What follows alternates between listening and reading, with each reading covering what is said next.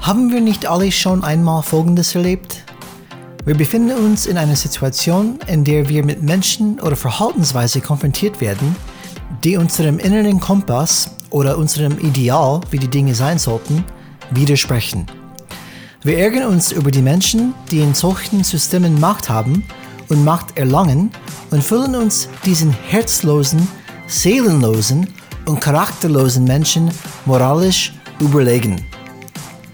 Oh Mann, wie gut es sich anfühlt, den ehrenwerten Weg zu gehen. Du würdest nie auf ihr Niveau sinken. Aber deshalb wirst du immer ein Außenseiter sein und nie den Einfluss haben, Dinge zu ändern. Aber hey, wenigstens kannst du dir selbst in den Spiegel schauen, oder?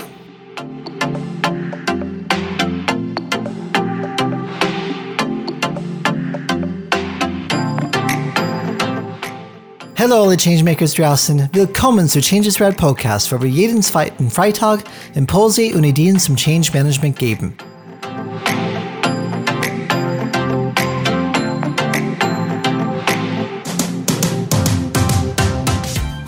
In dem Spiegel zu schauen und mit dem zufrieden zu sein, was wir dort sehen, klingt gut.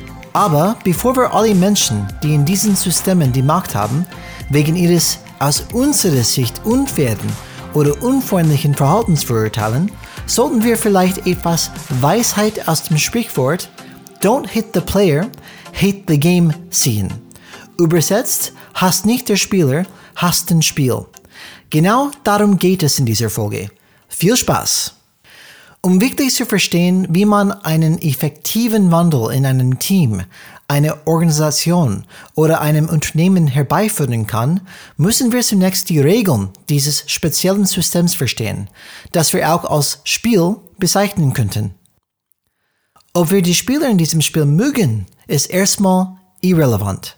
Die Menschen, die an der Macht sind, Macht erlangen und in der Lage sind, Entscheidungen zu treffen, werden von diesem Spiel belohnt. Also mag das Spiel sie. Um die Spieler zu ändern, müsstest du das Spiel oder das System an sich ändern. Deshalb macht es keinen Sinn, deine Zeit damit zu verschwenden, auf die Spieler wütend zu sein und zu versuchen, sie zu ändern. Wenn du willst, dass verschiedene Typen von Menschen das Sagen haben, muss das System geändert werden, damit neue Spieler mit anderen Stärken und Eigenschaften in den Vordergrund treten können. Aber bevor wir darüber sprechen, wie du persönlich über die Regeln und die Spieler denkst, solltest du deine Gefühle für eine Minute beiseite lassen und einen systemischen Ansatz wählen, indem du dich selbst aus dem Spiel herausnimmst und in die Rolle des Beobachters schlüpfst. Als Beobachter machst du dir keine Gedanken über Sieg oder Niederlage, sondern konzentrierst dich auf die Spielregeln und darauf, wer in der Organisation die Fäden zieht. Das ist Schritt 1. Schritt 2 besteht darin, diese Regeln und Spieler mit dem Wettbewerbsumfeld zu vergleichen und abzugleichen, indem die Organisation oder das Team versucht, erfolgreich zu sein. Wie passen sie zueinander? Bringen die Unternehmensregeln und die Spieler, die sie anwenden, das Unternehmen auf Erfolgskurs oder bremsen sie es eher aus und machen es ineffektiv? Als Beobachter würdest du nur dann Änderungen am System vornehmen wollen, wenn diese Anpassungen die Organisation im Wettbewerbsumfeld effektiver machen. Ob du die Regeln oder die Spieler magst, spielt keine Rolle, denn du suchst nach dem, was dieses System und die Spieler leisten können. Dieser neutrale Blick als Beobachter maximiert deine Fähigkeit, Optionen zu sehen. Handlungsoptionen zu sehen, Möglichkeiten zu sehen. Moment, Brian, heißt es, dass wir den Spiel nicht hassen sollten? That we shouldn't hate the game? Well, wie gesagt, wie heißt diese Episode? Es heißt, don't hate the player, hate the game. Aber jetzt sagst du uns, wir sollten den Spiel auch nicht hassen.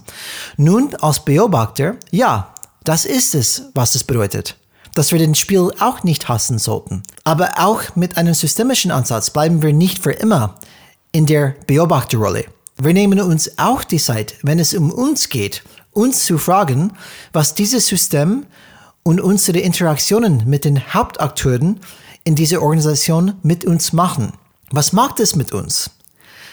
Wenn das nicht das richtige Regelwerk oder Spiel für uns ist, dann können wir es verlassen und ein Spiel finden, das besser zu uns passt.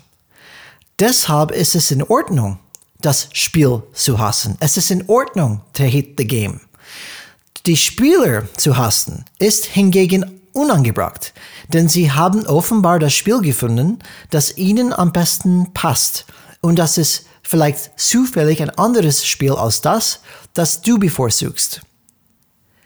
Ich hoffe, diese Folge regt dich dazu an, über die Schlüsselfiguren in eurem Unternehmen nachzudenken. Vielleicht seid ihr ja eine von ihnen. Und verschafft euch einen breiteren und vielleicht sogar weniger kritischen Blick auf diejenigen, die ihr einfach nicht versteht. Wenn euch diese Folge gefallen hat, hinterlasst uns bitte eine 5-Sterne-Bewertung bei Apple Podcasts, damit auch andere unsere Inhalte finden und davon profitieren können. Wie immer könnt ihr uns per E-Mail kontaktieren unter kontakt.changesrad.de oder natürlich über LinkedIn. Wir wünschen euch ein schönes Wochenende und ihr werdet bald wieder von uns hören. Change is Rad.